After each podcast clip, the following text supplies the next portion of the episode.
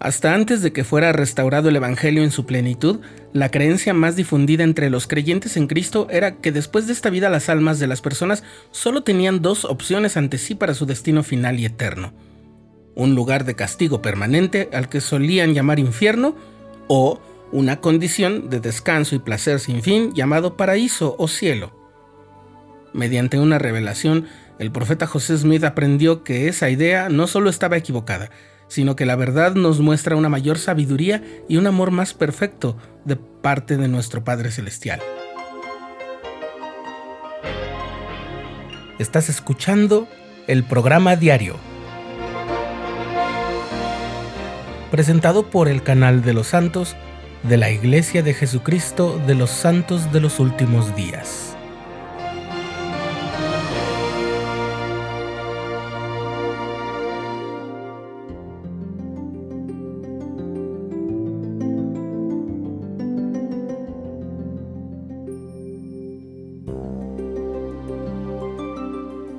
Cuando leemos el contenido de la sección 76, nuestro corazón debe rebosar de gratitud por un conocimiento tan grandioso sobre lo que nos espera a todos.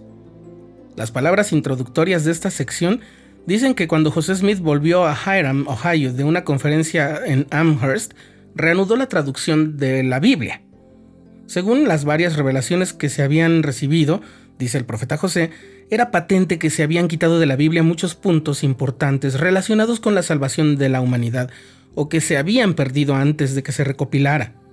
Parecía de por sí evidente, continúa la introducción, es decir, las palabras del profeta, a juzgar por las verdades que quedaban, que si Dios premiaba a cada uno de acuerdo con las obras hechas en la carne, el término cielo, al referirse a la morada eterna de los santos, tenía que incluir más de un solo reino. Esa reflexión en realidad no era novedosa. Hubo muchos filósofos y teólogos a lo largo de la Edad Media y más aún después de los movimientos de reforma religiosa en Europa, de los que podemos ver evidencia en muchos tratados y obras artísticas. Por ejemplo, en la literatura, Dante Alighieri con su Divina Comedia, esa formidable obra de imaginación, cultura universal, la condición del hombre ante Dios y el amor redentor, inventa en su obra una especie de puente que conecta la zona de castigo y dolor eternos, o sea, el infierno, y el plácido sitio de descanso y placer perpetuos, el paraíso. En esa obra literaria de imaginación se llamó purgatorio a ese puente que mediaba entre el infierno y el cielo. Eso era la obra de la imaginación de un escritor, pero ese ejercicio reflejaba muy bien que aquella división tan tajante entre cielo e infierno no dejaba tranquilos a los fieles creyentes, o por lo menos no a todos. La visión de la que hablamos, la sección 76, fue recibida en Hiram, Ohio, en la casa de Elsa y John Johnson, que estaban alojando a los Smith desde el otoño de 1831. Los Johnson habían preparado un cuarto en la planta superior como oficina para que José y sus escribas pudieran trabajar en la traducción de la Biblia. Aquel 16 de febrero de 1832, José Smith y Sidney Rigdon meditaban en Juan 5:29, que dice, Y los que hicieron el bien saldrán a resurrección de vida, mas los que hicieron el mal a resurrección de condenación. Y entonces ambos tuvieron una visión de la vida postterrenal. Fueron abiertos nuestros ojos e iluminados nuestros entendimientos por el poder del Espíritu, escribieron, al grado de poder ver y comprender las cosas de Dios. Un hombre llamado Philo Dibble, que aquel día estaba en el cuarto de traducción, recordó que sintió el poder, aunque no vio la visión. Philo y otras 12 personas escucharon a José y Sidney describir en voz alta lo que estaban viendo. El relato de José y Sidney en cuanto a su experiencia no tardó en incluirse en el libro de revelaciones de la iglesia, y fue copiado por misioneros a fin de compartirlo en todas las ramas y fue publicado en el periódico de la iglesia. La visión, como pronto se le comenzó a conocer entre los miembros de la iglesia, enseñaba que había más de un cielo. Había distintos grados de gloria que los hijos de Dios podían alcanzar en el más allá.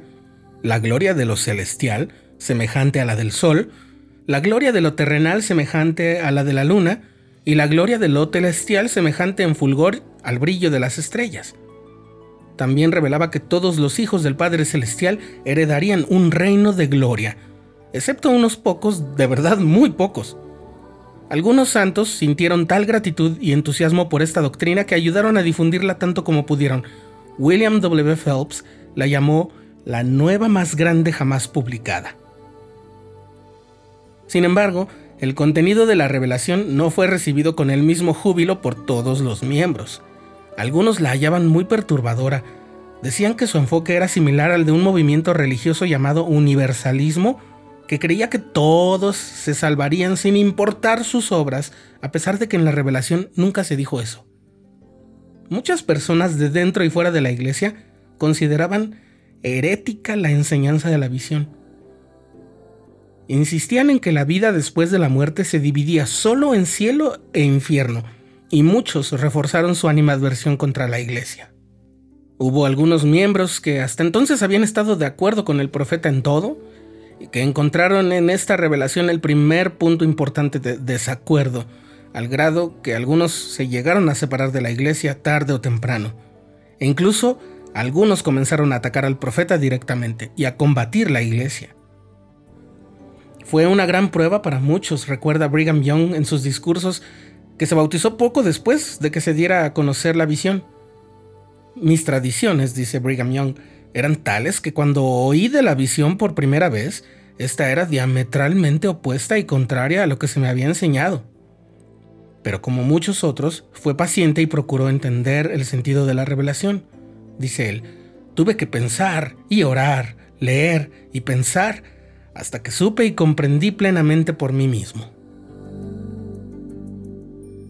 Evitando los extremos del universalismo y la perspectiva ortodoxa del cielo y el infierno, esta visión, que provenía de Dios, decía que al final terminaría el sufrimiento de los desobedientes, pero que el Señor también daba la promesa de inimaginables recompensas para aquellos que fueran valientes en el testimonio de Jesús.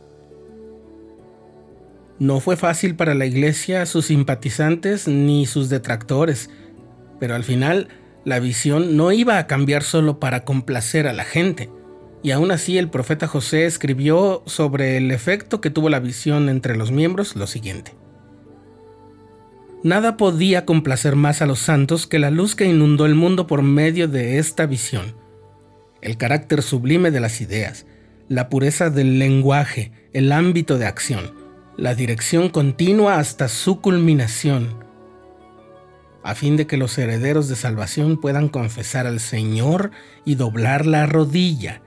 Las recompensas por la fidelidad y los castigos por los pecados van mucho más allá de la mentalidad estrecha de los hombres, de modo que todo hombre honesto se ve constreñido a exclamar, esto proviene de Dios.